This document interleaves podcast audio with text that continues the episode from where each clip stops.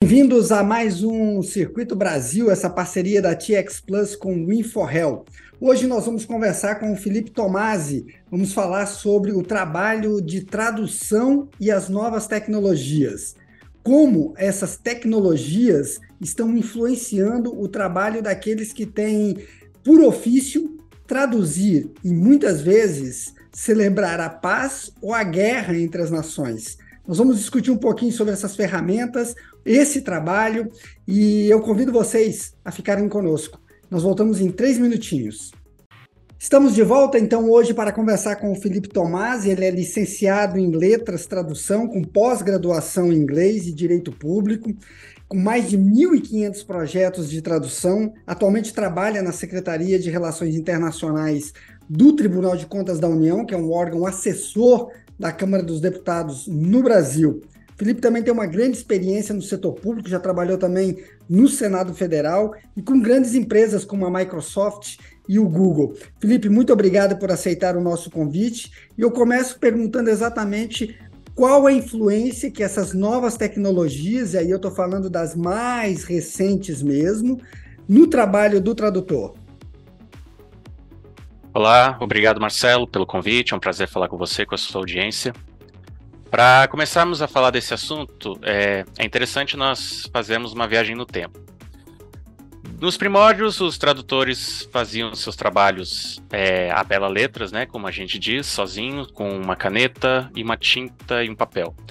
Uh, depois de um tempo, novas tecnologias foram surgindo, vieram as máquinas de escrever mecânicas, depois vieram as máquinas de escrever eletrônicas, o computador pessoal e ferramentas para ajudar a aprimorar o processo de tradução desse profissional.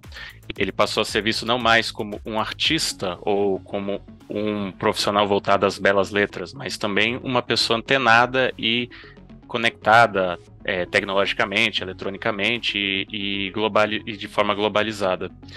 Uh, com as ferramentas, muitos processos foram se automatizando. É, glossários, memórias, formas de você catalogar termos, é, formas de você facilitar com que frases que já foram traduzidas sejam repetidas sem você precisar reinventar a roda, ou seja, traduzir novamente. E então começamos a viver, na minha opinião, um processo de retorno ao humano, ou seja, nós, nós estamos voltando àquele processo em que nós temos que voltar a fazer aquilo que um tradutor fazia lá nos primórdios, ou seja, usar a sua tinta e papel, no caso hoje não mais a tinta e papel, os computadores pessoais, mas a fazer um trabalho mais intelectual, mais criativo, mais voltado para aquilo que a máquina não cobre, né? Então, com base na minha experiência e no que eu vejo das evoluções das ferramentas hoje em dia, eu vejo que a tendência é essa especialização, então você vai ter nichos muito mais fortes, como tradução criativa, que a gente chama de transcriação, a gente vai ter a tradução para legendagem, é, que envolve muito uso de gírias, de expressões típicas de uma cultura, não só de uma língua.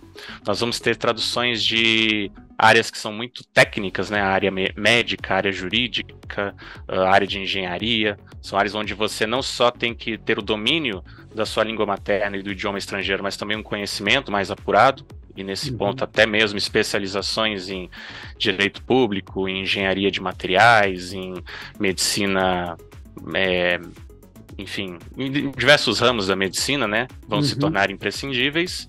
Além do que o toque humanístico, né? Você entender qual é o propósito da sua tradução, para que, que ela vai servir. Vai servir para aproximar é, culturas, vai, vai servir para você resolver impasses linguísticos, vai servir para você permitir que pessoas realizem sonhos. Tudo isso são questões que eu acredito que vão permear o contexto da tradução daqui para frente com o avanço dessa, dessas tecnologias todas. Felipe, você já é de uma geração muito internet, né? Eu já sou de uma geração muito mais lá atrás. E eu percebo, por exemplo, que o Google Tradutor já é uma ferramenta que para muita gente está ultrapassado, né? Queria que você falasse um pouquinho sobre isso, porque quando surgiu, era meio que a salvação para aqueles que não falavam um outro idioma e poder ter algum tipo de comunicação. Como é que você vê a evolução dessas ferramentas, né, a partir do Google Tradutor, para aquilo que a gente tem hoje em termos de facilitar o trabalho do tradutor? Sobre o Google Tradutor tem até uma história interessante. Eu lembro que quando eu entrei na, na faculdade de Letras e Tradução, em 2010, eu tinha um professor que dizia que a gente tinha que se preparar porque o Google Tradutor provavelmente ia deixar os nossos diplomas arquivados em casa, né? E isso já se vão há 13, 14 anos atrás, né? É, eu vejo assim como algo que vem a somar. Você obviamente vai ter situações que você conseguia traduzir antigamente, que hoje o Google Tradutor já vai resolver, expressões mais simples, frases mais concisas, né? Uhum. Mas, de novo, eu acredito que o processo intelectual, o processo criativo ainda é algo a ser é, superado por essas ferramentas, ou melhor, a ser desenvolvido por essas ferramentas, né? E aí eu não, falo só do Google Tradutor, eu falo de ChatGPT, de Pell, é, ferramentas que usam a inteligência neural em, em si, é, todas elas têm esse processo de procurar incluir o arcabouço criativo, porém muitas vezes sem ter aquela precisão que só a inteligência humana pode trazer, né, de perceber ironias, de perceber uh, certas gírias que são próprias de uma, uma região que você não tem tanto conhecimento. É, então, assim, eu vejo com, com bons olhos, vejo também assim que ela vai fatalmente acabar tirando né, algumas oportunidades, principalmente é, de tradutores mais generalistas, né, tradutores que trabalham talvez mais com, com informações do dia a dia, com vocabulários que são mais corriqueiros, né? Uhum. É, e aí você vai ter que acabar se especializando, como, como eu já mencionei anteriormente, em áreas que demandam esse teor criativo, mas até mesmo em, em vocabulários que não são comuns a essas máquinas, né? Então você vai aprender mais sobre gírias, no caso do inglês, por exemplo, é, gírias do interior da Escócia, gírias do interior da Austrália, de alguma comunidade do Commonwealth que é, comumente não é abordada por essas máquinas, né? Eu acredito que esse caminho as máquinas ainda vão demorar para tomar conta, se é que um dia vão tomar conta, na minha humilde opinião, acho que a gente não vai viver para isso.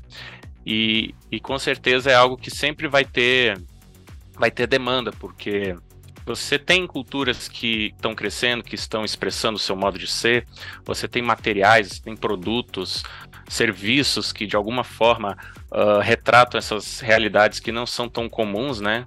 Então, por exemplo, você vai ter uh, produções do interior de uma determinada região é, da Austrália, ou da Nova Zelândia, ou do Canadá, ou do, da Escócia, né? Como eu mencionei, que tem um tipo de inglês que muitas vezes você não vê nas escolas, você não vê aí na, na, nas Thomas Jefferson da vida, você não vê até mesmo em legendas da Netflix que são mais comuns, e que normalmente se você tentar digitar determinada gíria no Google Tradutor, você corre o risco de acabar tendo um significado diferente e até mesmo uh, passando um mico, assim.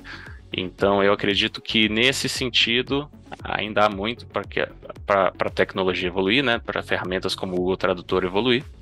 Mas, naturalmente, em muitos aspectos ele já é, evoluiu muito nesses últimos anos e eu acho que, se bem utilizado, ele só vem agregar. Felipe, dá para a gente tradutor. considerar que esse é um caminho sem volta, né? Ou seja, é daqui para frente, né? Tem muita coisa aí que, como você lembrou, talvez a gente não esteja aqui para vivenciar, como é que fica diante dessa realidade a adaptação do profissional de tradução? Ou seja, é, lidar com inteligência artificial, um chat GPT, que é muita velocidade, é rapidez, né?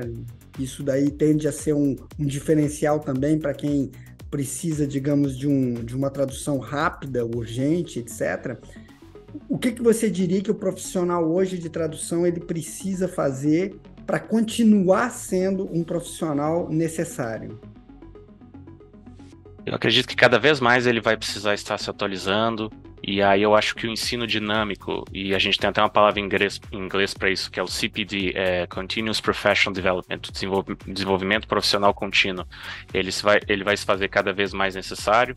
Então acho que essa figura da faculdade, essa figura do curso, não que ela não seja importante, ela é com certeza, mas eu acho que ela vai acabar perdendo um pouquinho o seu valor para iniciativas que enfatizem esse aprendizado dinâmico. Então, eu vejo, por exemplo, na minha área, a participação em congressos, a participação em fóruns, a participação em eventos, inclusive de áreas com as quais você trabalha. Então, eu vou dar um exemplo. Você é tradutor da área médica, você começar em congressos de medicina, aprender o que está se falando ali, o que, que os clientes que trabalham nessa área que queiram traduzir uh, estão falando, o que, que, eles estão precisando.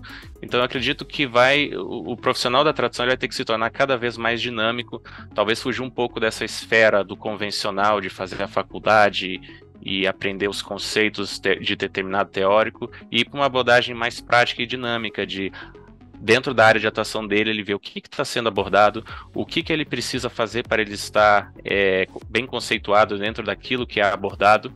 E é claro que a tecnologia em si é uma área que acho que aí não é só para tradução, para qualquer profissão ela vai se fazer presente, né? Você tem que estar antenado com, com essas ferramentas, você vai ter que estar antenado com uh, como que elas estão evoluindo. Às vezes uma ferramenta que você usa hoje, daqui a cinco anos ela já vai estar obsoleta, aí você tem que partir para a próxima. Talvez algum conceito que você use daqui a poucos anos ele também já não vai estar tão atualizado. Então eu diria que é embarcar na tecnologia, você se tornar um, um, um tech save, como a gente fala, né, um especialista na tecnologia, e estar cada vez mais dentro por dentro daquilo que você uh, vem a trabalhar né, dentro da área da tradução. E aí eu acho que com isso a gente acaba se afastando um pouco desse modelo mais tradicional de escola, faculdade, trabalho, porque a gente vai ter que estar constantemente se aperfeiçoando. Felipe, você é membro também da ATA, né, que é a Associação dos Tradutores dos Estados Unidos. Eu queria que você falasse um pouquinho como é que você está vendo o cenário nos Estados Unidos, né? E as tendências que, que, que a gente tem visto, principalmente nessa sua área é, dos Estados Unidos, que tem uma influência muito grande no resto do mundo, especialmente aqui, né, no, na, na América Latina, que é a, a, o entorno imediato dos Estados Unidos. Como é que você vê o que está acontecendo lá nessa área? Uhum. A ATA é uma associação que existe desde a década de 60, é a associação de tradutores mais antiga do mundo, mais antiga até mesmo do que a FI, que é a, a, a, tradução, desculpa, FIT, né, que é a, é a Federação Internacional dos Tradutores, a, a tradução membro das Nações Unidas, que definiu o conceito de tradutor, uh, e eles têm sido os pioneiros, eu diria assim, em acompanhar todo esse movimento uh, que vem impactando, né, não só na profissão de tradutor, mas eu diria até mesmo nas, nas profissões relacionadas às línguas, né, intérpretes, professores, profissionais da dublagem, da legendagem, audiodescritores, enfim. Uh, e eu vejo que a tendência é mais ou menos essa que eu acabei de mencionar, né? De você ter, por exemplo, um profissional que, uma pessoa que quisesse se tornar um tradutor, que, que vamos supor, vai sair do high school, do ensino médio, vai querer seguir essa carreira, ela vai ter que já começar a colocar em prática esse aprendizado, não necessariamente talvez até passe por uma faculdade, porque é como eu falei, o estudo está cada vez mais dinâmico, você está, está se fugindo um pouco dessa dessa tradição de você ir para a faculdade, obter seu diploma e, e pronto. Você está tendo que cada vez mais se especializar, cada vez mais estar antenado ao que está vindo, né? E nos Estados Unidos eu vejo que a ATA ela tem feito muitos cursos, webinars, principalmente para os que são associados, né? Com tendências voltadas para isso, né? Para esse novo perfil de um profissional que uh, está em constante processo de aprendizado, em constante dinâmica e, e tendo que estar constantemente antenado, né? Você precisa, pelo menos toda semana, todo dia, ler notícias, ver como é que estão as plataformas, ver se a sua, suas ferramentas de trabalho ainda estão por dia, se os glossários que você usa, tudo está bem incorporado às tecnologias que vêm surgindo. Então, eu vejo os Estados Unidos pioneiros dessa forma, mais até do que no Brasil, por exemplo, porque no Brasil você ainda tem alguns conceitos que, a meu ver, ainda, ainda estão um pouco assim para trás, essa coisa de você cobrar por lauda, de você trabalhar com editoras e, e, ainda ter uma valorização muito forte da universidade. De novo, não que a universidade não seja importante, mas eu vejo que muito mais do que um, um, um diploma é você estar constantemente preparado e antenado, principalmente, você saber o que, que está acontecendo e o que, que, está em dia hoje. Estamos falando em 2023, né? Uhum. E, então eu vejo, eu vejo eles muito à frente nesse sentido, sabe? Felipe, você falou aí da questão da tradução nas Nações Unidas, né? A gente sabe que um, um deslize, um, uma palavra mal colocada, né? Às vezes uma vírgula mal colocada pode desatar numa crise diplomática. Nesse sentido, né, você acabou de falar aí da, da, da realidade no Brasil. Como é que você está vendo né, essa, as relações internacionais do Brasil, a comunicação que as nossas autoridades têm, se isso está sendo bem compreendido? E aí eu te justifico a pergunta, porque Neste final de semana, o, o presidente da Ucrânia, né, é, já temos aí mais de 500 dias de guerra, né, da, da Rússia contra a Ucrânia, ele citou exatamente o fato de que, é, abre aspas, né, o presidente brasileiro não está entendendo, não está compreendendo o que está acontecendo. E ele deu a percepção de que essa falta de compreensão se deve exatamente a que alguma informação está chegando aqui e não está chegando do jeito que deveria estar tá chegando. E aí eu queria que você falasse um pouco do papel do tradutor em fazer com que a autoridade tenha a informação realmente daquilo que foi dito para poder ter uma resposta, porque não é simplesmente levar nas coxas, né? Não é simplesmente você arranhar um portunhol e, e responder da mesma forma, né? É, o tradutor ele, ele é uma ponte, né? Ele intermedia aquilo que é falado pelo emissor e aquilo que vai chegar até o receptor. Porém, ele não faz milagre, né? Por, por, maior que seja o seu, a sua preparação, o seu intelecto, as técnicas que ele utiliza no seu ofício, ele não vai conseguir fazer milagre por alguém cuja emissão dos seus verbetes é, é pobre, né? Então, eu acho que nesse sentido falta muitas vezes é, um conhecimento maior da, da, importância da profissão do tradutor, e aí nesse caso em específico do intérprete, né? Que só para a gente lembrar, né? O tradutor traduz escrito e o intérprete traduz, interpreta oralmente, né? E, e, e, claro, uma noção assim do que que o, o que que o intérprete pode fazer, porque muitas vezes o palestrante ele não tem noção é, de, de, de, como um intérprete trabalha, ele acha que é simplesmente ele preparar um discurso e falar da, da forma dele, a bel prazer, e o intérprete se vire. Mas o intérprete tem toda um, um, uma necessidade de saber contexto, de, de ter um equipamento adequado para interpretar, um ambiente, é, se possível até uma cabine onde ele possa fazer a propagação daquilo de uma forma mais, mais eficaz para quem está ouvindo. E, e, às vezes em certos eventos você não tem nem esse tipo de condição, né? Você, eu, eu soube de. de, de eu, eu não costumo fazer muita interpretação, mas eu conheço vários colegas intérpretes e, e soube de situações onde o colega intérprete mal conseguia ver o que estava sendo transmitido, porque havia pessoas na frente, assim, tapando o seu campo de visão, e muitas vezes ele não tinha nem mantimento básico, água, é, um ambiente salubre para trabalhar. Então, muitas vezes até esse tipo de coisa é necessária e, e os palestrantes eles não se dão conta, né? Eles acham que os intérpretes são oniscientes, onipresentes, podem tudo, basta eles chegarem ali, falarem como querem e, está tudo resolvido. E não, é necessário também um trabalho de colaboração das partes, né, para que o profissional consiga desempenhar da, da melhor forma o, o, seu ofício. E eu acho que às vezes é o que falta um pouco, sabe, Marcelo, em alguns eventos, é, não só de autoridades brasileiras, mas eventos em geral no Brasil, né, falta você dar uma valorização maior para esse profissional, você entender que para que ele consiga desempenhar bem o seu ofício, ele precisa ter as, as condições necessárias, né? Ter uma cabine, ter um ambiente onde ele possa se instalar, é, ter o, o, conhecimento mínimo, né, do que vai ser palestrado, é, se possível até um acesso a certas uh, expressões ou gírias ou é, comunicações mais comuns que um, que um, um orador utiliza, né? Para que assim a gente consiga ter um, um desempenho melhor daquilo que o intérprete tem a oferecer, né? Felipe, já caminhando para o nosso encerramento, eu queria que você falasse um pouquinho se é possível a gente pensar, por exemplo, é que os tradutores profissionais possam vir a participar efetivamente, por exemplo, no desenvolvimento de códigos, né, dessas plataformas de tradução, né? E como você falou ali bem no comecinho, né, me chamou a atenção, é, por mais que se avance, né, na, na, na inteligência artificial, é muito mais difícil que essas plataformas consigam, consigam é, inserir-se, né, por exemplo, na questão dos usos culturais locais, coisas muito próprias de uma determinada região, mas, né, que faziam toda a diferença, por exemplo, numa relação diplomática, né? Então, por exemplo, é, o líder político que estava em visita a um determinado país fazer uso de é, expressões próprias daquela região como forma de quebrar o gelo, né, de resolver um mal-estar que pode estar tá pairando por ali, e nisso o papel do tradutor seria essencial. Tem como vocês participarem mais desse processo de criação desses códigos?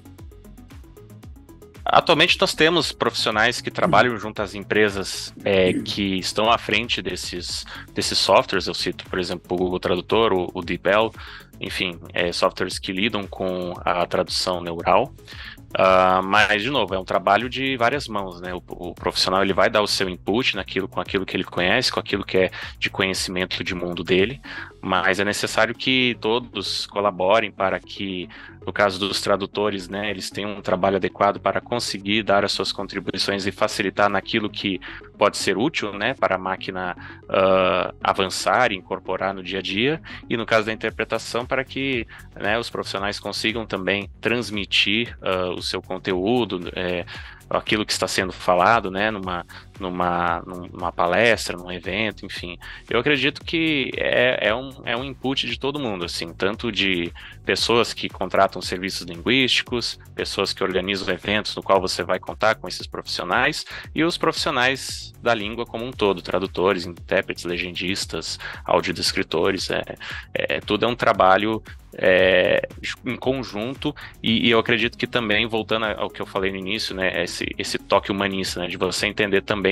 qual é o propósito e, e para que que você está contratando um profissional, por que que você de repente vai abrir mão de uma máquina e vai usar um profissional gabaritado há, há, há anos, com anos de carreira, por que que em determinado uh, contexto você vai preferir utilizar alguém que possa vir a conhecer aquele contexto, as gírias e etc, em vez de utilizar uma máquina que às vezes já possa abarcar aquilo ali. Então eu acredito que é, é esse o caminho, sabe, Marcelo? Um, um, caminho de múltiplas mãos e com uma visão assim de, de considerar mais os propósitos, os porquês, os paraquês de cada evento, de cada projeto que venha a contar com um profissional das línguas. Perfeito. Felipe, muito obrigado. Conversei com o Felipe Tomasi, que é licenciado em Letras, Tradução, com pós-graduação em Inglês e Direito Público, com mais de 1.500 projetos de tradução, com experiência no Senado Federal, hoje na Secretaria de Relações Internacionais do Tribunal de Contas da União, também com experiência em empresas privadas como a Microsoft e o Google, né? E ficou aí mais ou menos o recado, né? Às vezes a tecnologia te dá a rapidez, mas é, nada substitui o humano naquilo que é perceber a ter a sensibilidade de perceber o momento em que aquele trabalho está sendo feito. Felipe, muito obrigado. Provavelmente a gente volta a conversar mais à frente também sobre esse tema. Um abraço a todos que nos acompanharam e a gente volta na próxima semana. Até lá. Obrigado.